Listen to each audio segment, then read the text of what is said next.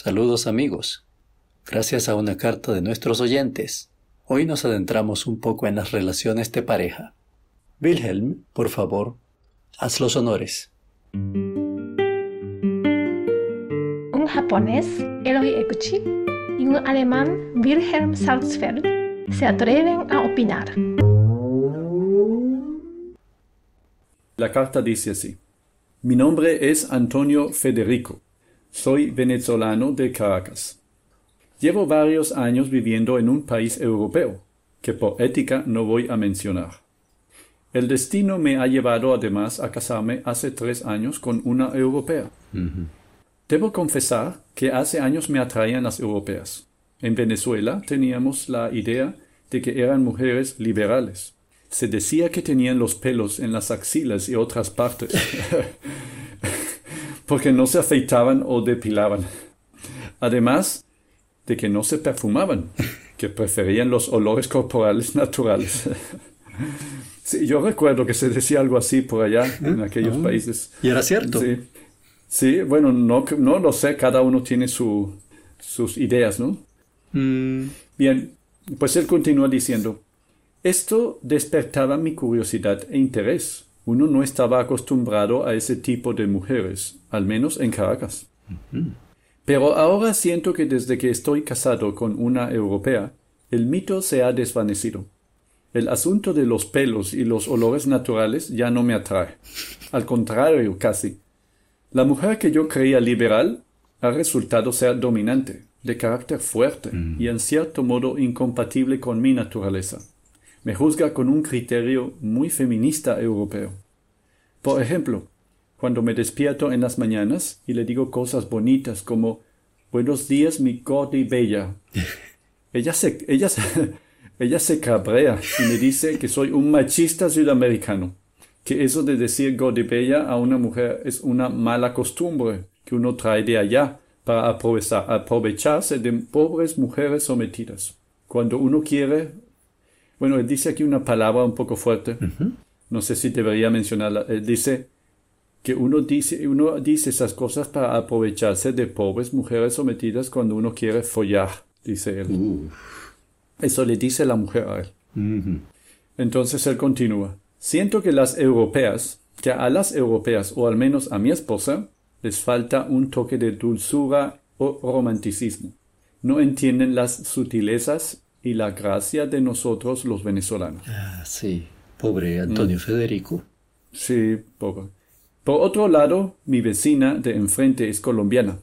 Ella está rellenita, pero es bien simpática. Mm. En las mañanas, cuando, cuando coincidimos y nos saludamos, ella me dice, hola papi.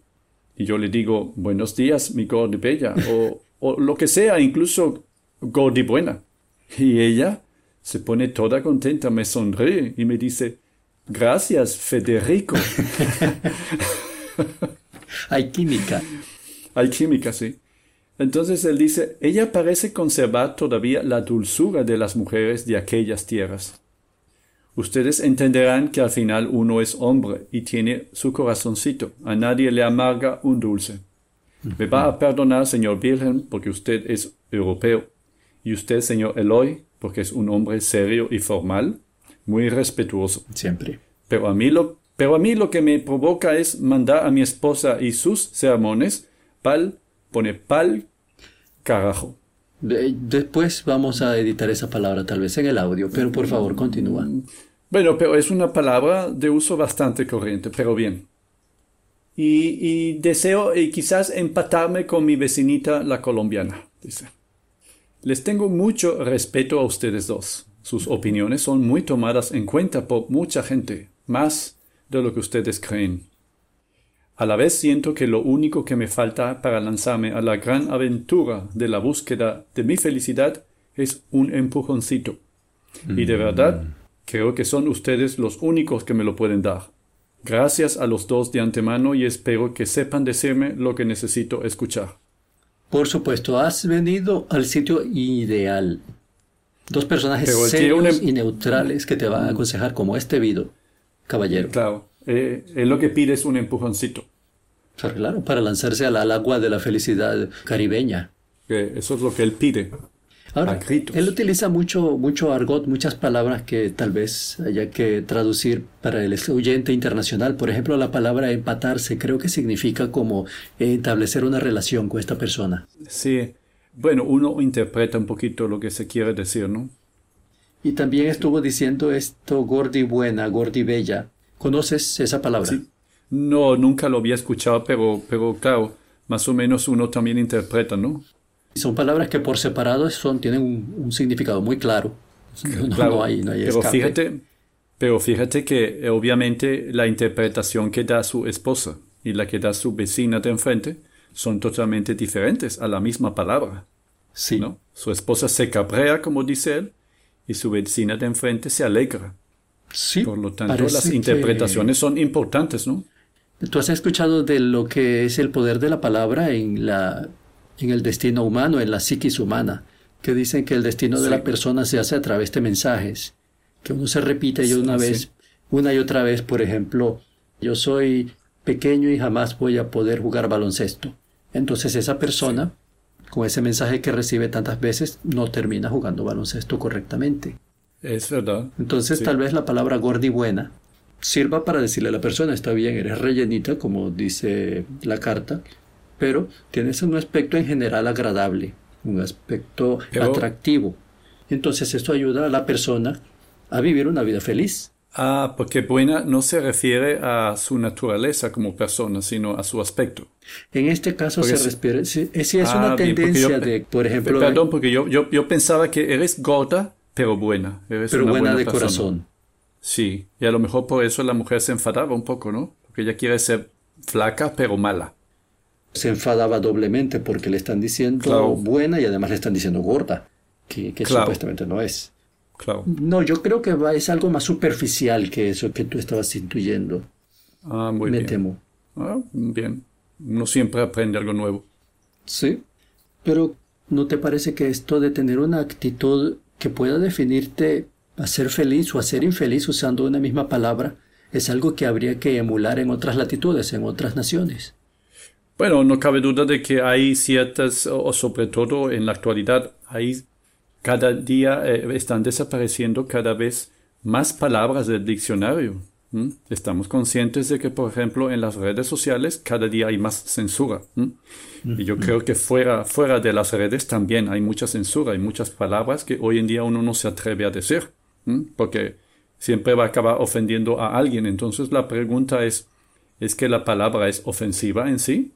O es que la persona es, es muy sensible a las ofensas y cualquier cosa suena como una ofensa para esa persona, ¿no? Entonces yo creo que es un problema social. Eh, es una sociedad ofendida, infeliz, como un poco se refiere nuestro amigo. Puede ser que sí, porque tenemos esta palabra gordi buena o gordi bella, dicha por el mismo hombre, dicha con buena intención para dos personas. Claro. Y con una genera rechazo y con la otra genera atracción. Claro. ¿Y entonces qué consejo le darías a Federico Antonio? Y Antonio Federico.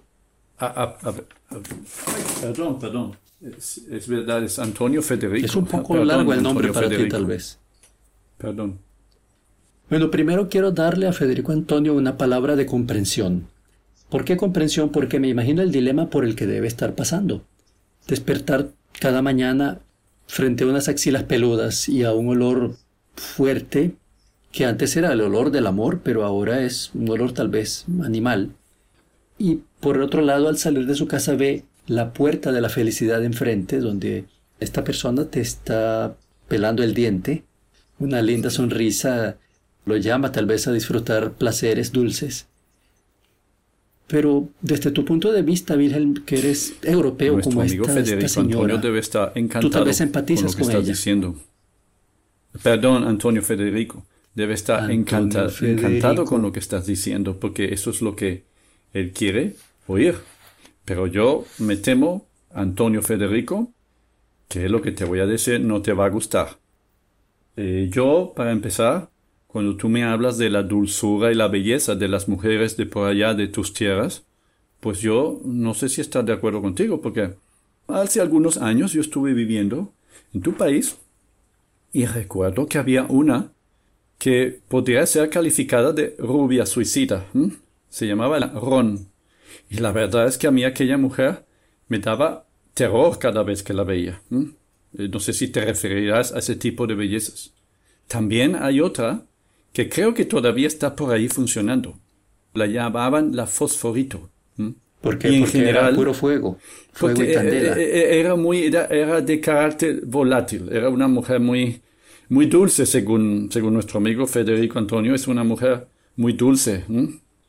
Estás hablando de estas mujeres venezolanas famosas que han salido en los concursos de Miss Universo. no, no, este. estoy hablando de las mujeres venezolanas fuera de los concursos de belleza, las que te encuentras fuera, pero también en la, tele. ¿eh?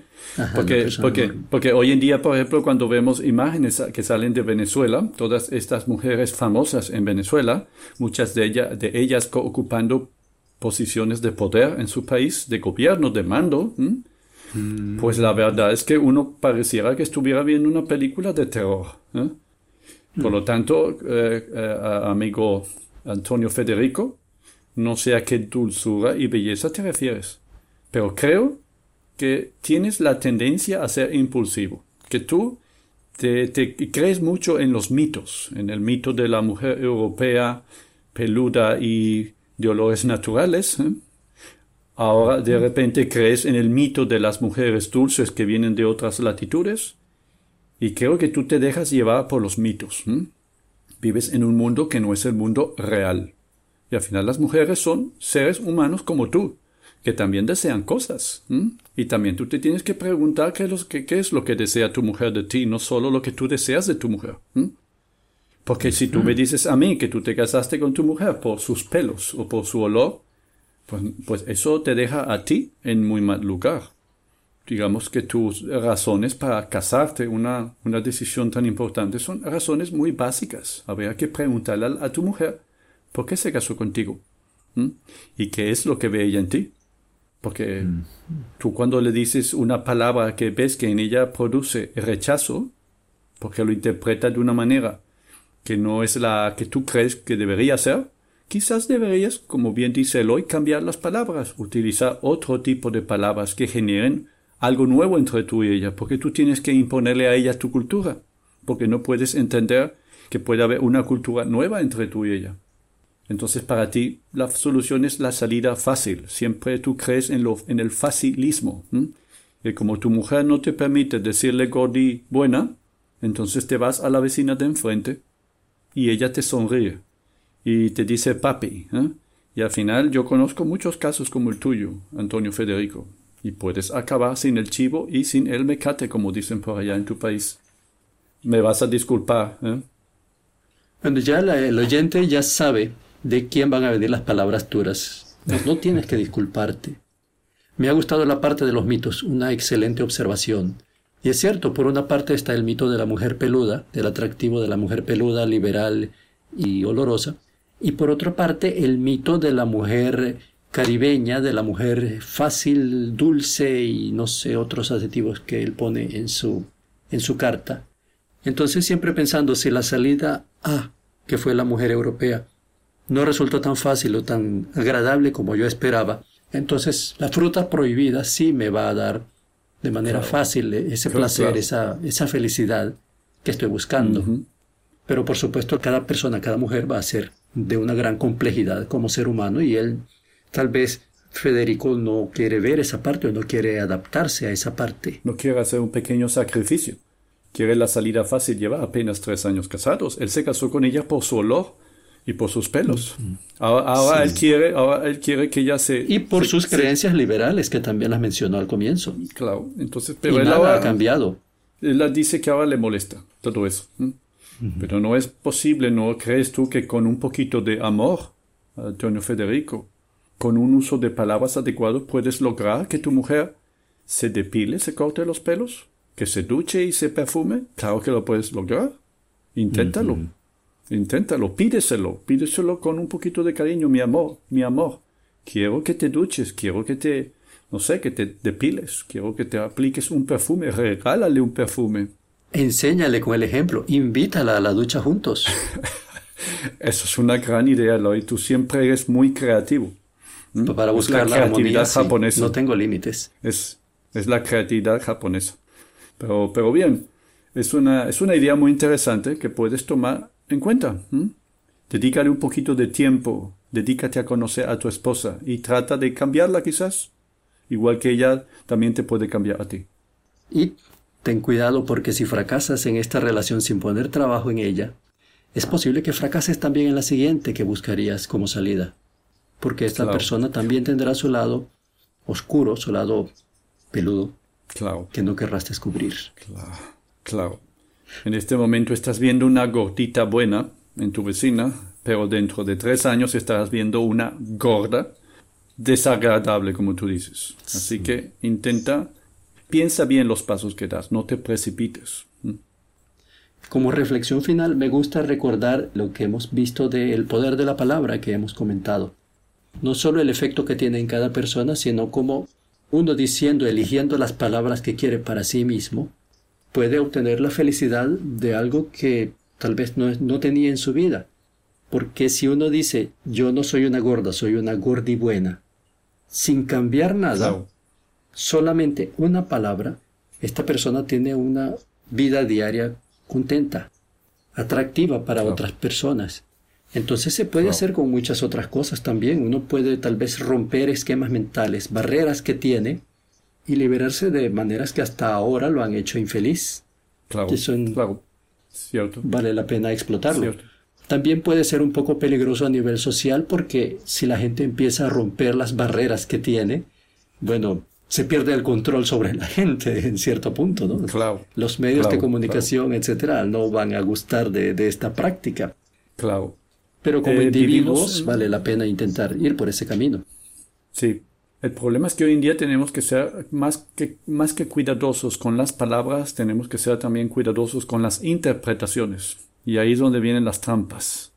Cada quien interpreta hoy en día de una manera cada vez más rara, más, eh, no sé, más eh, extraña. ¿eh? En la cabeza de las personas hoy en día hay muchas ideas extrañas hoy en día. Y, por eso tenemos que suprimir tantas palabras. Y son ideas implantadas. Porque no es que la gente naturalmente madura, filosofa y piensa hasta decir, ah, tal palabra no me la deberían decir. No, es porque te la dice una revista o porque te lo enseña la política. No puedes ser llamado de tal manera. No puedes aceptar que en su presencia se diga tal cosa. Y uno, claro. como borrego obediente, dice, no puedo aceptar que se me diga tal cosa. No debo aceptar tal manera. Claro. Pues muy bien, eh, Antonio Federico. Espero que, bueno, nos perdones por no darte el impulso que tú querías, el empujoncito que tú querías, pero bueno, que de algo te sirva los consejos y los comentarios que te hemos ofrecido. Porque te valoramos mucho como, como seguidor. Como seguidor. Pues muy bien. Hasta la próxima. Hasta la próxima. Un saludo para todos, todas y todes. Y todi. y todes. y que estén bien. Feliz fin de semana. Adiós. Adiós. Un japonés, Eloy Eguchi y un alemán Wilhelm Salzfeld se atreven a opinar.